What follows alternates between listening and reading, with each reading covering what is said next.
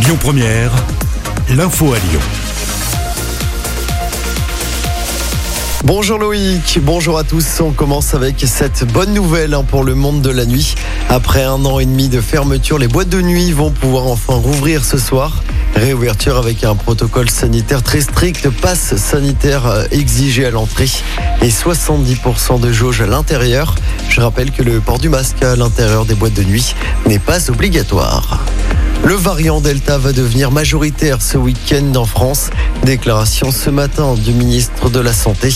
Il y a 50% de contamination en plus que la semaine dernière. Emmanuel Macron qui pourrait prendre la parole d'ici euh, au 14 juillet.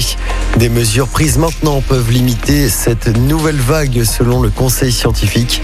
Et puis du côté vaccination, Pfizer et BioNTech vont demander l'autorisation pour une troisième dose de vaccin en Europe. Le but, assurer une protection renforcée face aux différents variants. Pfizer préconise cette troisième dose six mois après la première. Dans le reste de l'actualité aujourd'hui, ce rebondissement dans l'affaire Air Cocaïne. Les deux pilotes Rhône-Alpin ont été acquittés hier. Pour rappel, le lyonnais Pascal Forêt lise. Écoutez votre radio Lyon Première en direct sur l'application Lyon Première, lyonpremière.fr et bien sûr à Lyon sur 90.2 FM et en DAB+. Lyon Première